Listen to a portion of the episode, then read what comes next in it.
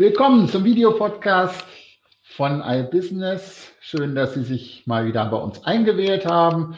Bei mir ist die Frauke Schobelt, Analystin bei Hallo. uns.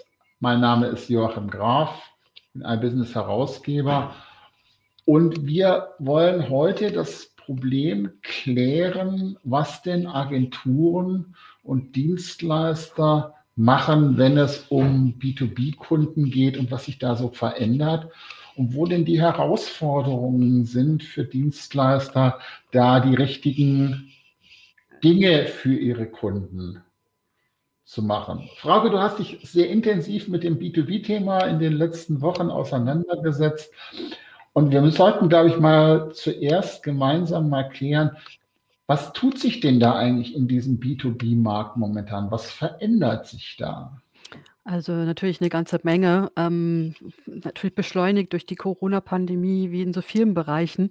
Ähm, es geht da auch die Digitalisierung voran, ähm, und, ähm, äh, die ganze Customer Journey verändert sich zum Teil und darauf müssen natürlich B2B-Unternehmen, ähm, einfach reagieren. Also, sie mussten natürlich in der Corona-Pandemie vom Analogen ins Digitale wechseln und im B2B-Bereich wird das Analoge wie Messen und, äh, persönliche Gespräche vor Ort natürlich sehr viel wichtiger als im B2C-Bereich. Und das mussten natürlich in der Corona-Pandemie verändern, zwangsweise, weil es einfach nicht mehr möglich war. Und, ähm, trotzdem ist es jetzt die Corona-Pandemie ist jetzt vorbei, aber trotzdem hat sich natürlich vieles nachhaltig verändert und, ähm, man kann einfach das Rad auch nicht mehr so zurückdrehen, weil natürlich das ganze Verhalten auch der B2B-Einkäufer sich natürlich jetzt auch verändert. Es wird digitaler, ähm, man recherchiert mehr online. Der ganze Kaufentscheidungsprozess verlagert sich vor allen Dingen am Anfang mehr ins Digitale und, äh, in vielen Bereichen nähert sich dadurch B2B auch, ähm, B2C immer mehr an. Also nicht in allen, es gibt noch erhebliche Unterschiede, aber es gibt schon auch Annäherungen, wo B2B von B2C auch noch viel lernen kann und auch sollte. Und das ist natürlich ein wahnsinniger Umwälzungsprozess und da tut sich so. eine Menge. Also nochmal ähm, langsam. Also es gab jetzt Corona, B2B-Prozesse äh, sind digitaler geworden. Du meinst jetzt also nicht, dass das jetzt ein Rollback geht, also so wie man das momentan bei den verschiedenen Messen ist. Endlich wieder darf ich auf eine Messe gehen, endlich wieder in den Standbau investieren, endlich mal meine Kunden wieder direkt. Das ist, dieses Rollback gibt es nicht, sagst du? Also es gibt natürlich wieder messen äh, und Messebudgets natürlich auch, weil es für den B2B-Bereich noch immer immens wichtig ist. Aber es gibt eben auch Verschiebungen in den digitalen Bereich, vor allen Dingen, wenn es darum geht, ähm, den Kaufentscheidungsprozess zu starten, wenn es darum geht, Informationen zu finden, wenn es darum geht, äh, über sich über Produkte und Dienstleistungen zu informieren.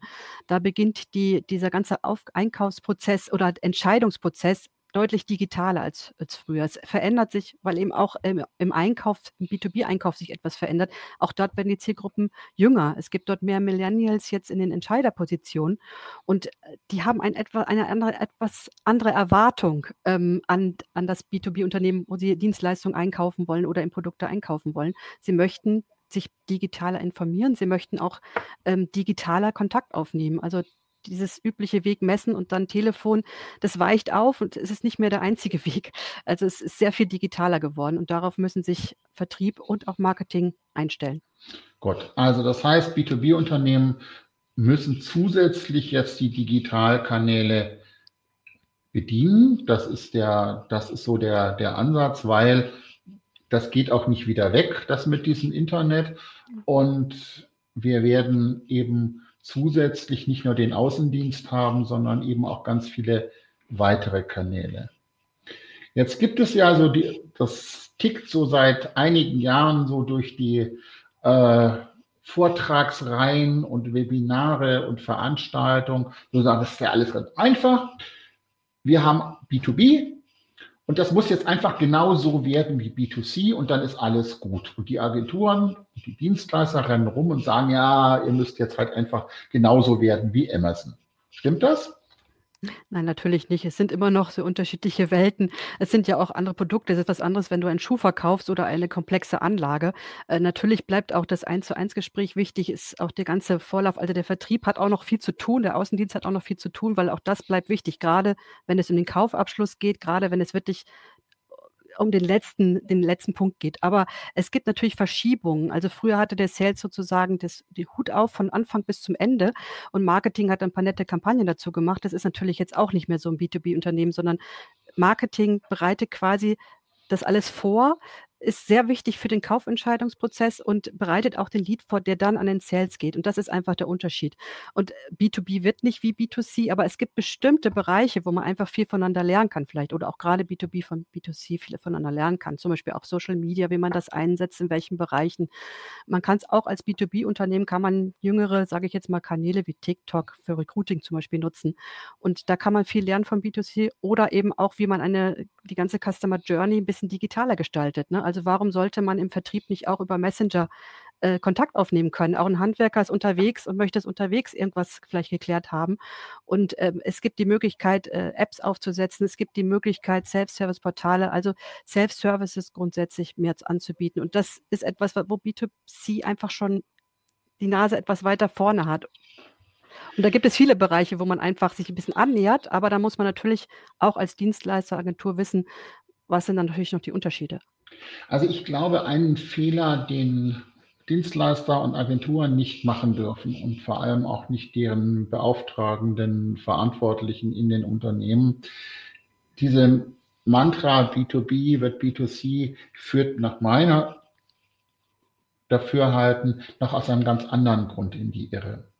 Also wenn man sich das vorstellt, im B2C-Markt ähm, habe ich einen Kunden im Blick, der für sich selber einkauft und vielleicht auch noch für die Freundin oder für den Freund oder die, die Familie. Aber im Prinzip ist das eine relativ klare Kaufentscheidung. Im B2B-Markt gibt es sehr unterschiedliche Stakeholder.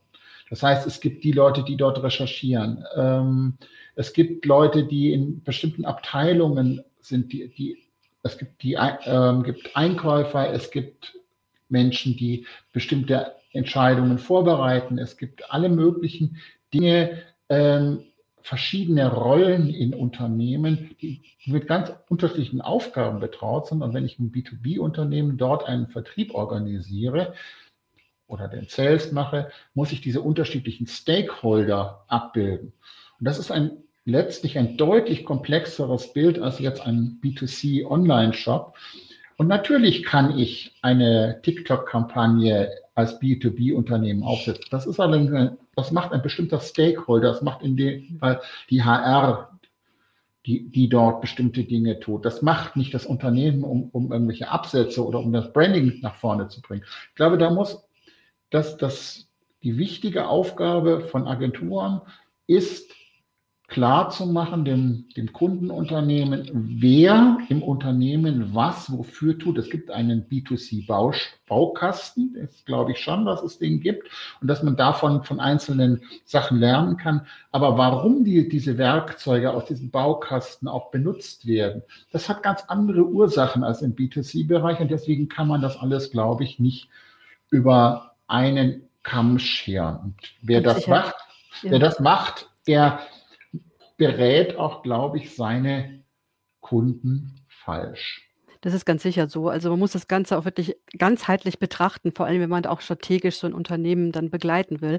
Es gibt natürlich, klar muss man die Kanäle kennen und deren Wirkungen kennen, aber man muss wirklich auch schauen, wie verdient dieses Unternehmen Geld, äh, wer entscheidet dort alles. Es, es es gibt ja auch sehr große Unterschiede. Ob ich jetzt eine neue Software kaufe, da kann ich äh, die digitale Customer Journey noch sehr weit führen oder ob ich eine komplexe Anlage kaufe. Das kann man auch nicht alles über einen Kamm scheren. Aber als Agentur und Dienstleister muss man sich halt sehr genau anschauen, was in diesen Unternehmen passiert man kann halt sein Wissen zum Thema Marketing, Automation, Datenmanagement einbringen und so. Man muss natürlich auch ganz genau wissen, wie sind da die, die Schnittstellen und äh, wie sind die Datensilos aufgebaut und wo genau muss man jetzt ansetzen. Und das ist nicht unbedingt genauso wie im B2C-Unternehmen, genau wie du sagst. Und das ist die große Herausforderung. Man muss selber natürlich auch, wenn man sich als Agentur weiterentwickelt, muss man natürlich auch den Kunden immer noch mal einen Schritt voraus sein. Also man muss seine eigenen Prozesse, weil es auch alles gerade sehr schnell geht, natürlich anpassen und dann natürlich auch entsprechend immer eine Nase weiter vorne sein, wenn man dann beraten will. Also es gibt ja diese Spezialagenturen, nehmen wir eine SEO-Agentur oder auch eine Digitalagentur, die Webseiten baut oder Shops baut. Das heißt, die hat ja ein gewisses Wissen, ein, sage ich mal, Werkzeugwissen für digitale Werkzeuge. Was die aber zwangsläufig nicht, nur, nicht hat, ist, wie du gerade eben das auch ganz richtig sagtest, ist das, das Branchenwissen.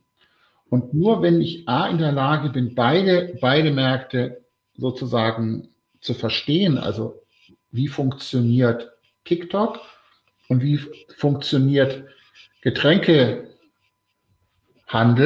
ähm, und wie passt das zusammen als dritten Schritt. Nur dann kann ich tatsächlich einem Unternehmen das mitbringen, mitgeben, was es wirklich braucht. Sonst, wenn ich ihm nur erzähle, TikTok ist toll und ähm, bitte nicht mehr als 20 Sekunden und hm, dann kommen dann komische Dinge raus, äh, wo dann irgendwelche Geschäftsführer auf TikTok tanzen und äh, alle nur den Kopf schütteln, weil dann zwar das Werkzeug stimmt, aber der Zielmarkt und die, und die Rolle nicht. Ja, aber es gibt natürlich schon viele Felder, ähm, wo auch B2B angewiesen sind auf externes Know-how, weil sie eben auch teilweise noch ein bisschen hinterherhinken und sie bauen das dann auch intern dann auf, das Wissen. Das ist ja halt ein Prozess, der in B2C schon länger ist. Also das Thema Marketing, Automation, CRM-Systeme ist jetzt auch gerade in B2B-Vertrieben jetzt nicht so beliebt, aber man muss natürlich, ähm, äh, B2B-Vertrieb, aber man muss natürlich schauen, dass man da auch hinterherkommt, wenn man das Thema vorantreiben will. Und das macht ja auch einfach in bestimmten Bereichen Sinn.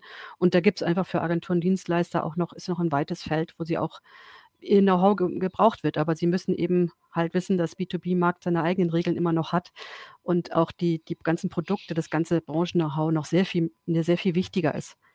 Und, und wenn ich, wenn ich gerade mal beim, beim CRM-System habe, also klassisch B2B-Unternehmen waren ja die führend mit der, bei der Einführung von CRM-Systemen und wenn ich aber heute mein CRM-System habe oder auch eine Marketing-Automation, dann muss ich ja den Vertrieb, den Außendienst immer mitdenken, weil der fällt ja auch nicht weg, nicht notwendigerweise. Ähm, das heißt, aber auch da muss ich, da muss ich ja in der Lage sein, nicht eine hundertprozentige digitale Customer Journey ähm, abzubilden, sondern ich muss tatsächlich unterschiedliche Vertriebsmodule sozusagen in so eine Marketing-Automation hinein bauen und ich muss eine Vertriebsautomation machen. Ich muss das alles machen. Das heißt, ich muss sehr viel mehr wissen, als nur meine Software zu wissen, wie ich eine Software installiere und die, die Templates der E-Mail-Marketing äh, aufzusetzen, sondern ich muss tatsächlich den gesamten Prozess ver verstehen.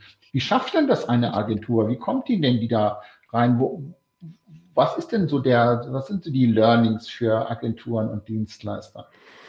Ja, das ist natürlich das ist natürlich die große Frage, ne? Wie kommt man wie kommt man da rein? Da möchten natürlich viele in dem Bereich.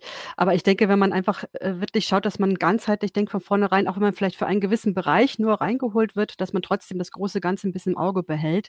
Und, äh, natürlich ist es B2B oder B2C ist ja egal, diese Auflösung der Daten, sie ist natürlich die große Aufgabe. Und ich, einer, ich habe mit einem Dienstleister gesprochen, der sagte, es gibt eine Studie, da heißt es, dass äh, C, also der Vertrieb, B2B-Vertrieb lieber im Stau steht oder beim Zahnarzt sitzt, als ein CRM zu fliegen.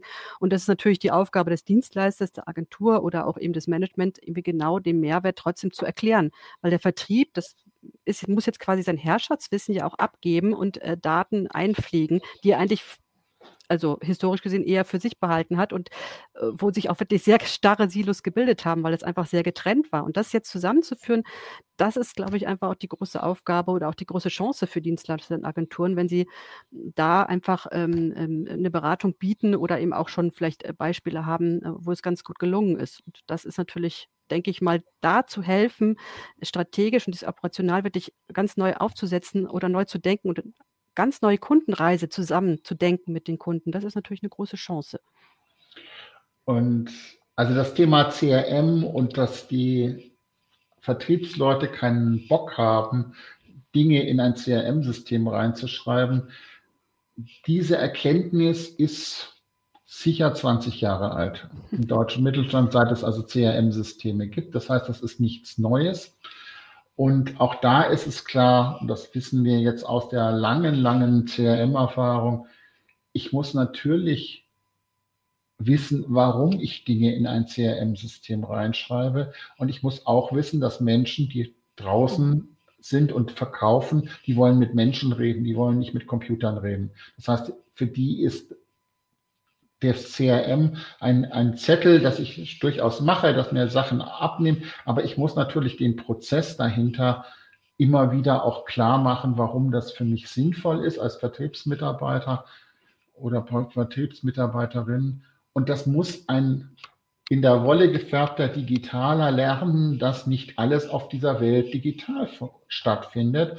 Auch das ist, glaube ich, ein Lernprozess, den die eine oder andere Agentur, die bisher ausschließlich digitales Zeug gemacht hat, dann auch nochmal verstehen muss, dass das nicht böser Absicht oder Ignoranz oder Rückständigkeit ist, sondern schlicht zu sagen, das interessiert mich, dieses Digitale nicht so sehr, weil ich viel lieber mit Menschen rede. Mhm. Und die auch, hat, ja auch, hat ja auch funktioniert. Also es ist ja das auch, funktioniert ja jetzt genau. immer noch. Ja. Also es ist ja nicht so, dass, ähm, dass die Marketing-Automation im B2B-Bereich ähm, die für den Vertrieb ersetzt, sondern es sind bestimmte vertriebsunterstützende Maßnahmen. Das heißt, ich schicke die, die Termineinladung automatisch raus, ich, äh, die Gesprächsnotizen oder Dinge oder ich buche Sachen ein oder ich habe hab dann mhm. Recommendation Engines oder Planungstools. Das ist ja alles, das ist ja alles okay, Vertriebsdigitalisierung. Genau, soll ja auch Aber dem Vertrieb die Arbeit erleichtern, ne? Und einfach, das ist der, dass er noch mehr über den Kunden weiß und dass eben alle andere Abteilungen auch darauf zugreifen können. Das ist ja, glaube ich, so der Knackpunkt, dass man das Daten ja auch einfach einfach äh, offenlegen muss, ne, das Wissen dass, dass ich dieses, dass ich, dass der, dass der Vertriebsmitarbeiter weiß, warum er diese Daten da einpflegt, was das System damit macht und dass das eben kein Herrschaftswissen ist, sondern dass das eine Gedankenstütze ist, dass der mir halt die, äh, den Geburtstagserinnerung an den Kunden automatisch ausspuckt oder es mich zumindest vorwarnt. Solche, solche Dinge, dass ich es nicht selber im Kopf haben muss, wenn ich es nicht, nicht eh schon im Kopf habe. Das sind tatsächlich aber Ansätze, die ein, eine Agentur, wenn sie das nicht eh schon kann, immer wieder auch lernen muss. Wie lernt denn das eine Agentur? Wie, wie kriegt man das in eine Digitalagentur hinein, solches Wissen? Ja, ich denke mal im engen Austausch mit dem Kunden. Ich meine, jede Agentur, jeder Dienstleister tut einfach gut daran, ähm, zu erfragen, was der, was der Kunde braucht und was der Kunde äh, will. Also äh, mit ihm zusammen das erarbeiten. Und ich denke, da gibt es ja schon genug äh, Beispiele genug. Wir haben ja auch mit Dienstleistern gesprochen, die auch auf dem B2B-Markt spezialisiert sind. Und äh, da gibt es ja noch ganz andere, die Marktplätze, das funktioniert ja alles noch ein bisschen anders, Portalmarketing. Es gibt ja auch internationale Märkte und so. Also da gibt es schon auch noch äh, sehr viel ein großes Feld für Spezialisten, aber es können natürlich auch andere Agenturen. Das gibt es ja auch gerade im Kreativbereich. Also B2B wird auch kreativer. Ähm, Storytelling spielt eine größere Rolle. Content Marketing wird wichtiger. Ähm, und dieser ganze Bereich, es wird emotionaler, auch diese ganze Kreation. Und da gibt es natürlich auch für Kreativagenturen natürlich ein, ein weites Feld, aber man muss halt immer wirklich im, sehr nah am Kunden sein. Also man muss am B2B-Kunden nah sein und natürlich der auch wieder an seinen Kunden. Und zum Thema Storytelling, ich hatte vor einigen Jahren mal eine, eine Vortragsreihe bei einem Institut, das Weiterbildung für ähm, Webmaster von B2B-Unternehmen gemacht hat. Und da erinnere ich mich an jemanden, ähm, der, der ähm, Hydraulik Ventile hergestellt hat. Also ein denkbar langweiliges Thema. Und ich hab, wir haben mit dem zusammen dann eine Geschichte ähm, erzählt, nämlich Hydraulikpumpen brauche ich, um Windkraftanlagen zum Beispiel drehen zu können. Wenn ein Sturm aufkommt, muss ich, damit die Windkraftparks nicht kaputt gehen, die, die, diese Windräder aus dem Wind drehen. Und das muss ich sehr schnell machen und dazu brauche ich Hydraulik. Anlagen, weil die relativ schnell große Kräfte mobilisieren und der, die hatten halt Produkte, die das besonders schnell gemacht haben. Also haben wir eine Story erzählt über einen Sturm und was, was dabei mit einer, einem Windrad passiert. Storytelling. Ja, das man übersetzen. ja auch, ne? ja. Das sind, sind Dinge, die, die funktionieren. Das muss auf der einen Seite das B2B-Unternehmen lernen, dass sie Stories auch erzählen muss. Das kann, das muss ich in der Lage auch sein, den Vertriebsmitarbeiter, der weiß sowas natürlich auch, weil er natürlich Anwendungen realisiert hat ähm, wo er Geschichten erzählen kann. Und die sind ja alle gut im Geschichten erzählen. Ja, aber man muss auch bedenken, im B2B-Vertrieb sind es ja oft auch Fachleute, die das dort machen. Nicht unbedingt gelernte Marketer oder gelernte Digitalexperten, sondern es sind einfach Ingenieure, es sind einfach, weil es wirklich sehr komplexe Themen sind. Ne? Und das muss man eben auch wissen als Agentur und Dienstleister, dass man da nicht unbedingt das Marketing-Hardcore-Wissen voraussetzen kann, sondern man muss das muss sie mitnehmen und man muss sie weiterbilden und man muss sie und man muss sich die, vor allem die Geschichten aus dem Vertrieb auch anhören und das Wissen aus dem Vertrieb, um das dann in ein Tool zu übersetzen, das vielleicht das Tool der Vertriebsmitarbeitenden ist, aber was man an anderer Stelle verwendet und was denen dann wiederum die Arbeit erleichtert, besseren Vertrieb machen zu können. Da wächst dann zusammen, was zusammengehört. Und die Agenturen sind vielleicht, wenn sie gut sind, in der Lage, diese Prozesse aus dem Vertrieb in digitale Marketingprozesse zu übersetzen. Und das ist Arbeitsteilung und so gehört sich das, glaube ich, auch. Genau. Win-win. Genau. Win-win. Die Links und alles, was dazugehört, stehen wie immer unten. Drehen Sie sich beim Sturm gut aus dem Wind. Bis zur nächsten Woche dann. Tschüss. Tschüss.